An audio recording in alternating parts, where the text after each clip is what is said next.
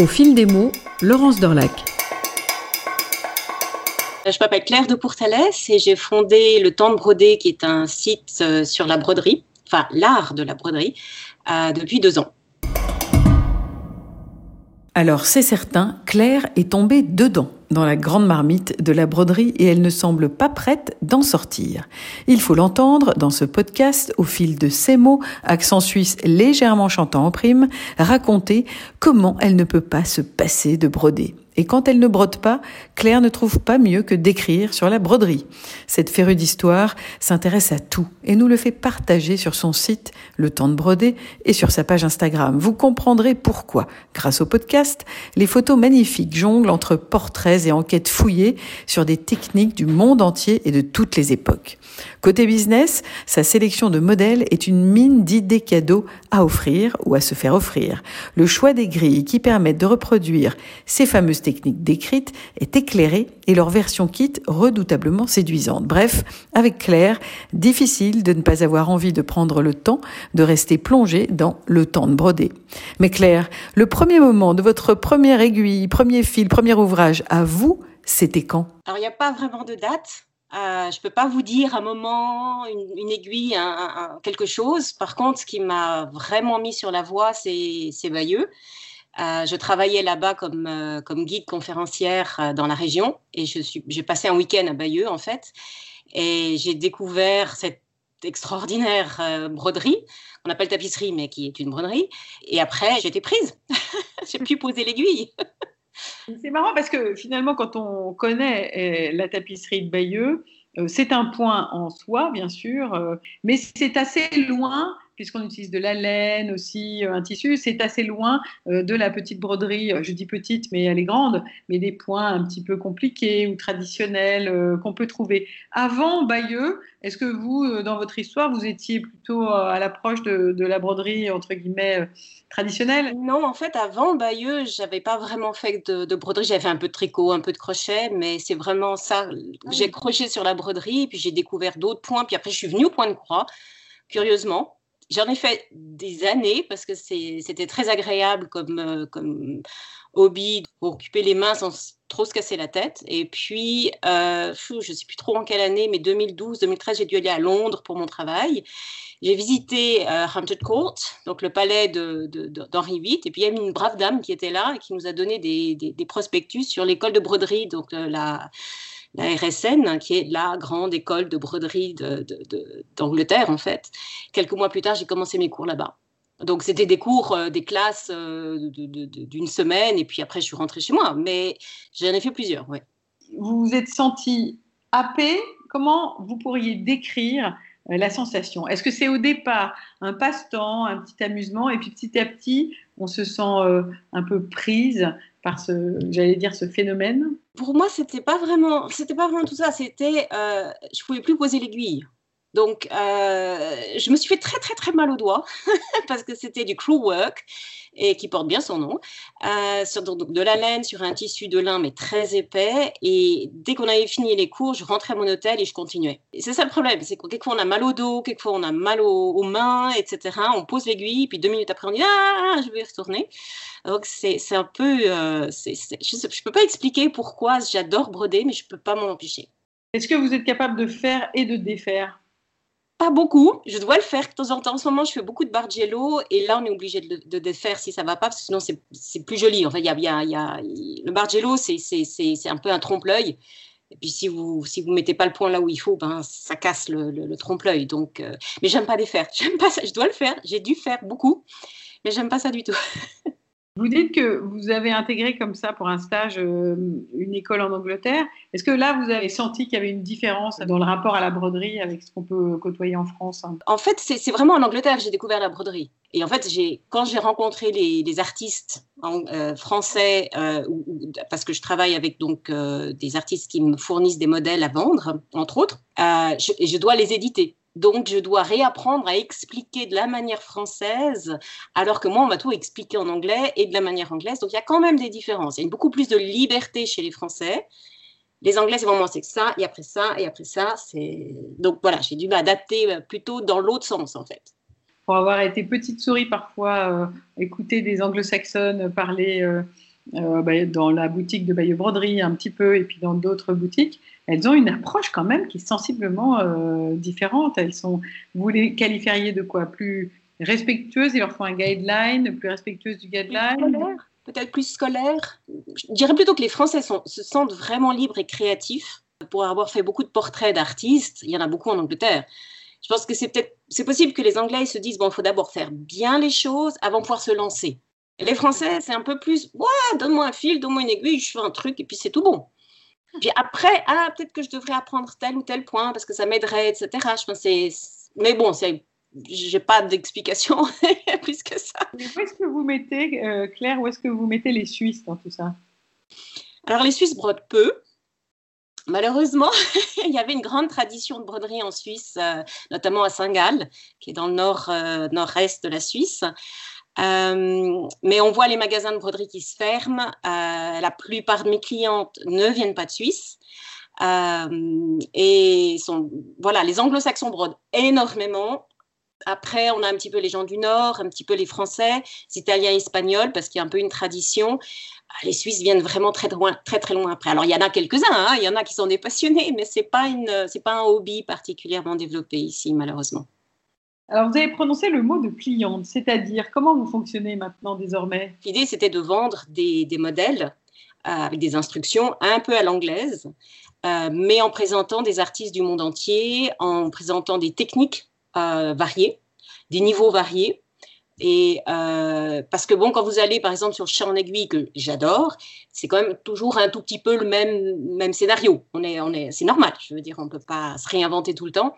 Tandis que là, en accueillant des artistes différents, je peux offrir des choses un petit peu différentes. Et puis, je me suis vraiment prise au jeu. J'ai découvert des artistes euh, exceptionnels avec une très très grande variété de, de possibilités. J'ai l'impression que la broderie offre des techniques, des possibilités artistiques que, peut-être, je ne sais pas si la, peinture offre autant, mais en tout cas c'est impressionnant ce qu'elles sont capables d'inventer. Euh, et de mettre en, avant. Et ça, tout d'un coup, moi, je me suis prise à ce jeu-là et je fais des portraits, je rencontre des artistes et euh, ça, c'est absolument génial. Et vous vous attendiez à ça ou pas du tout? Parce que c'est vrai, la broderie est une conversation souvent avec soi-même pendant pas mal d'heures quand même. Et là, vous êtes en train petit à petit euh, de vous obliger à vous ouvrir, à rencontrer d'autres brodeurs, brodeuses et découvrir à quel point le champ des possibles est vaste. On, ne s'y attend pas du tout, non, quand on met le, le doigt sur les premières aiguilles et même dans les premiers stages. Alors ça, absolument pas. Par contre, pour moi, c'est pas du tout une obligation, c'est une joie. Tous les matins, quand je regarde sur Instagram, je dis qu'est-ce que qui est-ce que je vais découvrir, quelle nouvelle technique je vais découvrir, quelle nouvelle expression? Euh, j'ai aussi un master en histoire de l'art, donc je suis très touchée par, euh, par, tout ça, par l'histoire aussi, euh, parce que la broderie est peut-être l'art le plus ancien dans l'humanité, sauf que bon, ben voilà, il a disparu de la plupart des endroits. Mais ça, ça me passionne aussi. L'histoire me passionne aussi. Et donc, la broderie, vous la retrouvez dans toutes les cultures et dans toutes les époques. Et ça, ça me passionne. Et aujourd'hui, ce qui est absolument génial, c'est que l'Ouest est en train de voir que c'est pas euh, la broderie, tout le monde peut le faire. C'est pas c'est pas un petit art de petite dame chez elle à la maison, etc. Et ça, c'est absolument génial. Et moi, je veux faire partie de ce mouvement qui montre que la broderie est une technique artistique qu'on peut utiliser en tant que tel et on peut exprimer des émotions, on peut, envoyer des messages, on peut vraiment être très fort dans le aujourd'hui, dans le très contemporain, avec, avec une technique qui est ancestrale. Et moi, ça m'agace un peu quand les gens disent oui, mais c'est un peu ringard. Non, c'est ancestral. C'est vieux comme le monde, la broderie. Et on, en a besoin. Comme, je veux dire, on a besoin de ce contact avec les choses. On, on, a, on a un corps, on a des mains, on a besoin de toucher, on a besoin de faire avec nos mains. Faire avec notre cerveau, ça suffit pas. On a besoin de, cette, de, de ce rapport. Alors, il y a des gens qui, qui, qui peignent, il y a des gens qui construisent des maisons, j'en sais rien quoi. Mais la broderie a ça de particulier, c'est que vous pouvez l'emmener partout. Euh, c'est pas salissant. Elle était très utilisée, par exemple, euh, après les secondes guerres mondiales, pour essayer de sortir les soldats de leurs shell shocks, parce que dans leur lit, ben, ils pouvaient broder. Euh, ils pouvaient pas peindre parce que ça salit, il y a l'eau qui se renverse ou je sais trop quoi, mais ils pouvaient broder. Donc c'est quelque chose qui a, qui a un impact social extrêmement fort, un impact humain extrêmement fort. Donc on est sur quelque chose qui est à la fois du 3D, à la fois du très visuel, euh, j'avais rencontré une étudiante qui faisait un truc qui s'appelait Rouge touché, où c'était de la broderie qu'on pouvait toucher pour les personnes qui ne pouvaient pas voir. Donc, c'était suivre les points, donc les matières qui étaient utilisées, etc. etc. vraiment, on la retrouve absolument partout et dans toutes les matières et dans toutes les manières. Il y a, une, brodeuse en, Lituanie qui brode sur des casques militaires qui ont été troués par des balles. Et puis, elle y brode des petites fleurs euh, roses, un peu kitsch comme ça. Donc, il y a des messages comme ça assez clash. Euh, il y en a qui brodent des insultes, des choses comme ça, et qui, voilà, il y a des messages parce que la broderie porte encore ces clichés et, cette, cette manière-là de dire ouais c'est un petit machin ringard, etc. Mais non. Et là, on est en train de voir en ce moment quelque chose qui est en train de beaucoup changer, et, j'ai vraiment envie de, je suis très curieuse de voir ce qui est en train de se passer et de le mettre en avant en fait. Mais vous auriez pu aussi, euh, Claire, euh, avoir envie de faire un livre. En quoi est-ce que le, format du site, du blog, du fil, des réseaux sociaux, etc., vous booste. C'est quelque chose qui, réagit. Mm. Donc il y a des nouvelles qui se passent, euh, il, y a, des livres qui sont publiés, il y a des expositions. Un jour, oui, ça va revenir. Euh, donc là, je peux, je peux réagir en fait et présenter les choses. Je suis dans le tout de suite en fait. C'est ça. C'est un art ancestral, mais qui est complètement dans le ici et maintenant. C'est ça qui est absolument euh, génial. Pour qu'on soit bien d'accord et très concrète, on peut se rendre sur le site euh, Le Temps de Broder. On peut tout à fait y acheter et on reçoit par les moyens modernes par mail une fiche d'un ouvrage, d'un petit sujet euh, qui nous a plu. Et là, on apprend que ce petit sujet, il est signé d'un artiste, parfois, qui peut être à l'autre bout du monde et que vous avez convoqué. C'est ça l'idée. Ou est-ce que c'est vous qui retraduisez des travaux que vous avez repérés ailleurs dans le monde? C'est un peu les deux, c'est-à-dire qu'en fait, euh, j'ai commencé à travailler avec des artistes qui venaient de la RSN, hein, que je connaissais, parce qu'elles avaient été mes, profs, en fait. Et puis, euh, tout d'un coup, je vois quelque chose qui m'interpelle, hein, et je me dis, est-ce que vous faites des modèles, etc., est-ce que vous seriez intéressé euh, comme c'est quelque chose qui rapporte pas beaucoup d'argent, je voulais d'abord commencer avec des anglaises ou des anglo-saxonnes en disant bah, moi je peux traduire, ça vous demande aucun travail, je m'occupe de tout le travail, du marketing, de l'édition, etc. Et puis je travaille beaucoup avec une française maintenant qui s'appelle Émilie Prévost qui fait des très belles choses, en, notamment en broderie d'or. Mais là, du coup aussi, je peux, je peux traduire en anglais. J'ai aussi une artiste anglaise qui n'a pas le temps de faire des fiches, etc. Et pour qui je fais à la fois en anglais et en français. Donc euh, voilà, j'essaye de, varier un peu. Mais c'est surtout parce que quand je, repère quelqu'un qui m'intéresse, je vais voir, et puis bon, bah, 8 chances sur 10, euh, ils disent non, mais il y en a toujours deux qui disent oui. Quels sont les critères pour vous intéresser? Ce soit un peu différent des autres. Euh, qu'on rentre dans quelque chose où il y, a une, y a on offre quelque chose de différent. Par exemple, j'ai une artiste qui s'appelle euh, Colline Bavois qui avait fait une fiche qui s'appelle euh, Corail blanc avec des effets 3D, etc. Alors cette fiche, elle est partie, mais comme du pain blanc, euh, parce que c'était vraiment unique.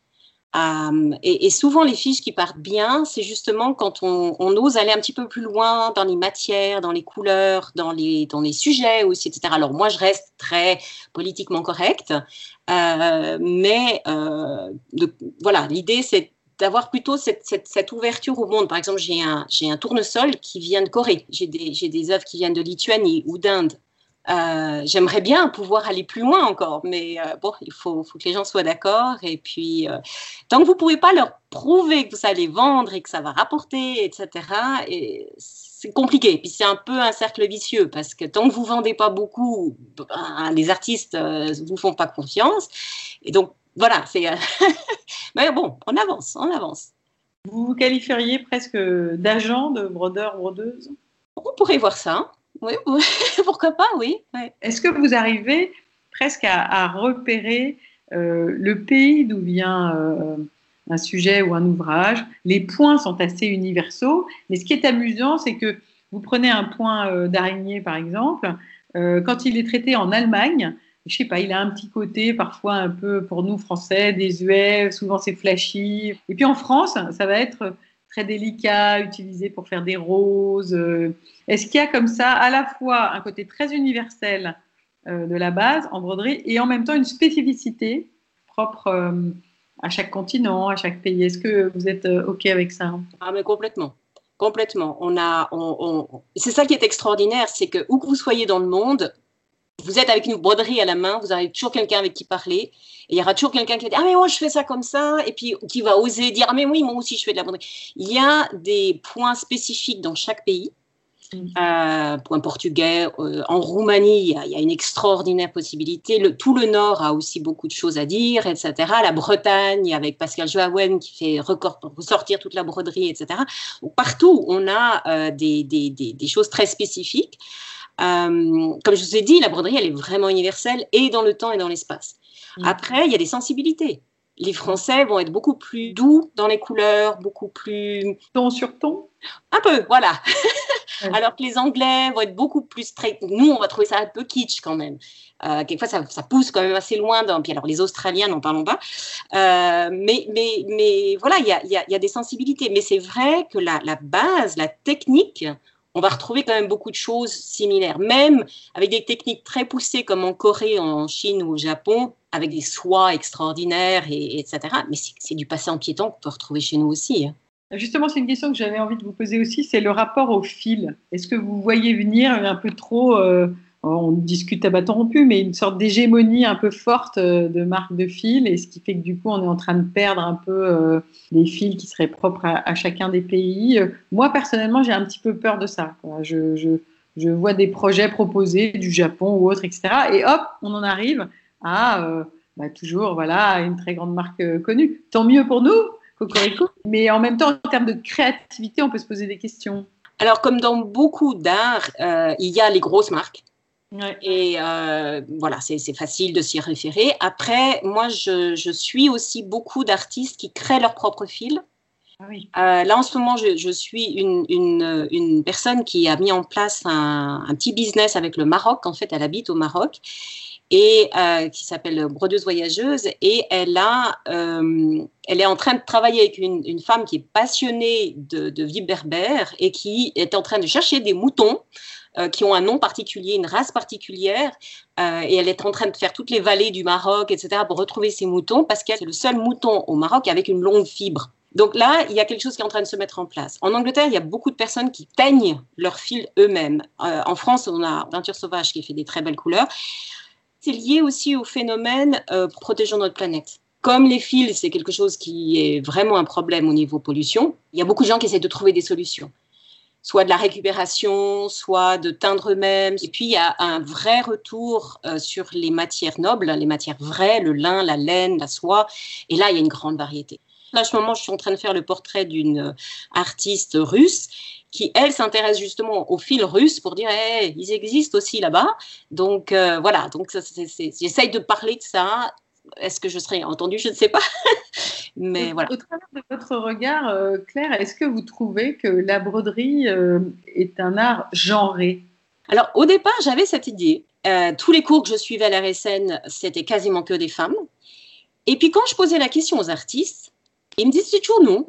Non, non, moi je vois pas ça comme ça, etc. Alors oui, il y a un message féministe intéressant derrière. Il y a eu des choses dans les années 70 qui étaient assez intéressantes au niveau du féminisme, etc. Mais j'ai rencontré des artistes hommes qui, euh, qui, sont tout à fait là et se sentent bien là, etc. Euh, et justement, je pense que la, la, révolution qui est en train de se passer en ce moment, ça permet justement de décloisonner. Et moi, je vois, j'ai deux petits neveux de 6 et 8 ans à qui je suis en train d'apprendre la broderie. Alors, ils brodent Hulk et Spider-Man. Hein, je veux dire, on reste quand même. c'est des petits garçons. Mais ils adorent. Et ils sont super fiers. Et ils montrent à leur papa qui, lui, il fait de la cuisine, donc qui est traiteur, donc qui, lui aussi est dans, dans le non genré, justement. Et ils sont très, très fiers. Et c'est aussi un très, très bon moyen de faire travailler l'œil humain, en fait, vous savez, pour, apprendre à écrire, etc. Et eux, pour eux, ce sera tout à fait normal que des garçons brodent.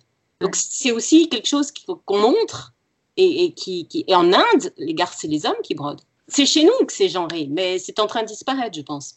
Vous-même, quand vous brodez, vous considérez que c'est un moment de méditation pleine conscience, euh, en quelque sorte Non. c'est un objectif pour faire quelque chose?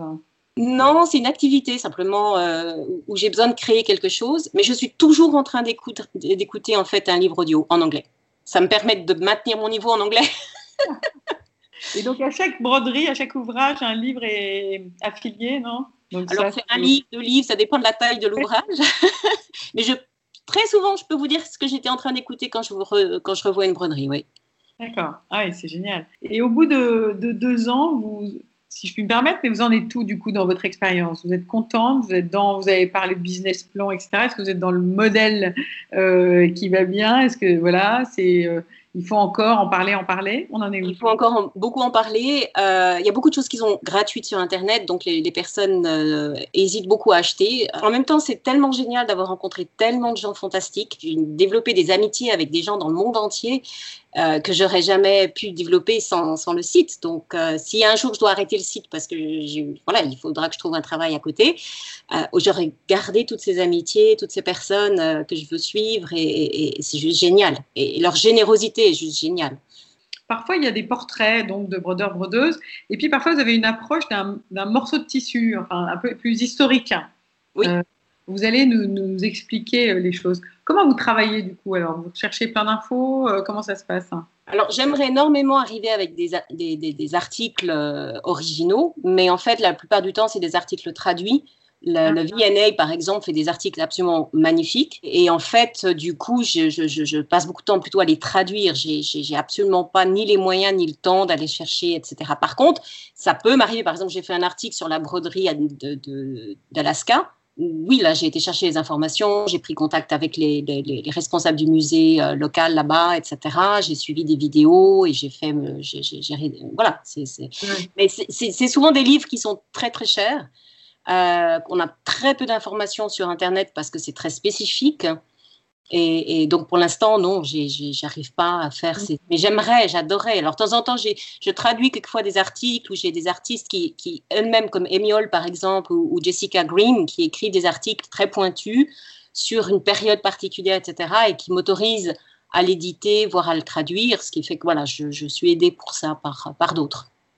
Alors sur le site, il y a donc ce type d'informations, mais grâce à vos traductions, nous, on a du coup accès à des textes qu'on ne connaîtrait pas euh, forcément. Et puis, vous arrivez, euh, et franchement bravo, à donner toute l'actualité un peu de différents salons, euh, de, et de, il y a des cours aussi qui sont euh, en ligne. Alors, est-ce que vous, euh, Claire de Courtalès, pour le temps de broder, vous trouvez que le cours en ligne est vraiment possible? Je suis justement euh, en train d'écrire un article là-dessus. Donc, il y a une, brodeuse qui s'appelle Nathalie Dupuis au Canada qui, contrairement à son nom, est anglophone. Donc euh, voilà, et elle fait des cours en ligne et elle, faisait des cours en, présentiel. Et dès que la, pandémie a, sévi, elle s'est tout de suite mise en ligne. Elle est là, j'ai euh, donc deux de ses élèves qui m'ont donné des feedbacks et euh, qui disent que c'est la même chose qu'en vrai en fait, et que même ça donne la possibilité parce que le cours a lieu un samedi, le samedi par exemple, et puis pendant la semaine elles ont le temps de travailler de faire leurs choses, etc. Alors qu'en présentiel, il n'y a pas ce temps.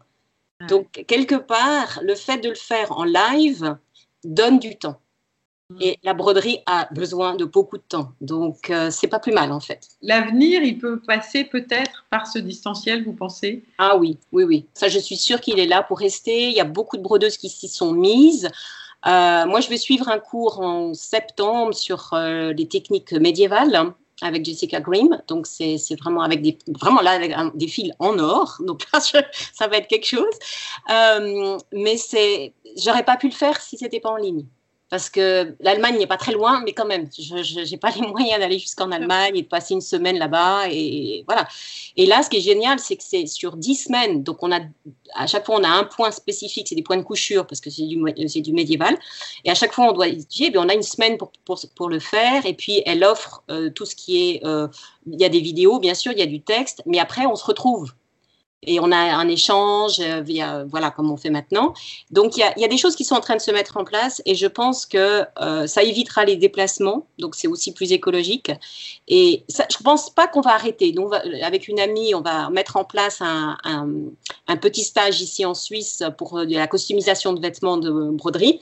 Donc il y aura toujours des petites choses comme ça parce que les gens, surtout les, les, les brodeuses, elles adorent se retrouver, bavarder, prendre un café ensemble, etc., etc.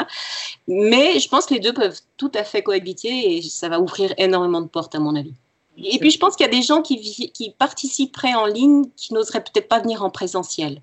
Hmm. Soit parce qu'ils débutent et puis qu'ils ne se sentent pas très bien, soit parce que aussi des hommes, tout simplement, qui se sentent peut-être mieux en, ligne plutôt qu'en présentiel avec toute une bande de nanas, etc. Donc, je pense que ça, ça, peut ouvrir vraiment des choses. Mais c'est vrai que ça demande à des femmes qui sont loin de la technologie de se mettre à la technologie. Et vous voyez, quand on ne connaît pas euh, Skype et tout ça, on s'y met. Oui,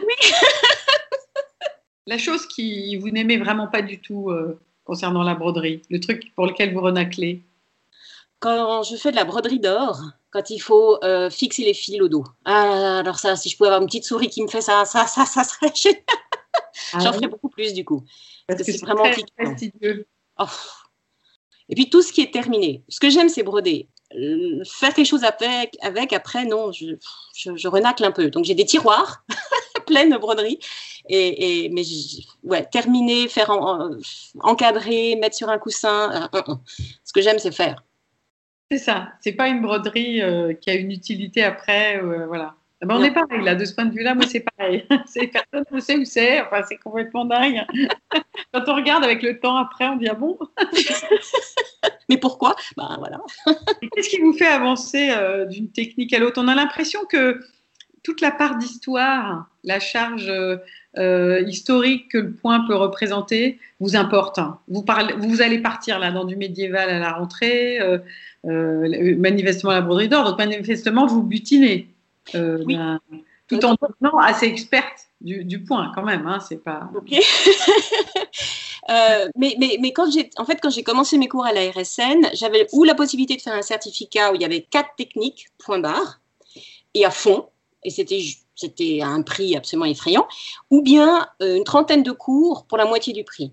Donc j'ai pris la trentaine de cours et du coup, ce qui m'intéressait, c'est de voir toutes les, techniques qui existaient, que ce soit au ruban, que ce soit en or, le, black work, le white work, enfin tout, ce qui Alors, il y en a, le, la broderie blanche, c'est pas mon truc, vraiment pas. Mais euh, le canevas, j'adore le faire, mais j'aime pas le résultat. Donc, je trouve un peu lourd, etc. Mais le faire est super fun. Enfin, j'adore le faire. Donc, voilà. Par contre, oui, la broderie d'or, le crew work, la broderie traditionnelle, euh, ça, ça, ça j'adore faire ça. Après, moi, j'adore découvrir. Donc, euh, si on m'enseigne une nouvelle technique, moi, je, suis, je, suis, je, suis, ravie. Et donc là, la technique que Jessica enseigne, c'est les techniques qui remontent au Moyen Âge, qui sont quelquefois légèrement vues dans, dans un livre ou l'autre, ou par une... Mais là, on va vraiment deep, deep, deep, vraiment profondément voir comment on faisait ça. Et, et, aujourd'hui, on admire ces broderies mille ans plus tard, donc il y a quand même quelque chose à retenir. Et, et moi, je suis passionnée d'histoire. Donc, euh, une broderie qu'on retrouve qui a 4000 ans, je suis à fond. Là, le, permafrost est en train de fondre malheureusement en Sibérie, mais du coup, on découvre des, tombes de sites dans lesquels il y a des trésors, dont des trésors tissés et brodés parce qu'ils ont, ils ont été maintenus par la glace. Moi, je, moi, je suis à fond. J'adore ce genre de choses. Et voilà, donc c'est, tout me passionne et, j'espère pouvoir vraiment continuer parce que vraiment, je suis, je trouve qu'il n'y a pas de fin c'est une porte et puis ouf, il y a un univers derrière. bon, bah, tout ce qu'on peut euh, vous souhaiter, c'est que ça continue, c'est qu'il ne faut pas lâcher. merci. Euh, merci en tout cas de m'avoir donné un peu de temps pour faire ce petit éclairage. Euh, merci à vous. J'aime imaginer, voilà, qu'en vous écoutant, voilà, il y a d'autres brodeurs ou brodeuses qui manieront le filet d'aiguille. Merci encore beaucoup, Claire, et à bientôt. À bientôt. Merci beaucoup, Laurence.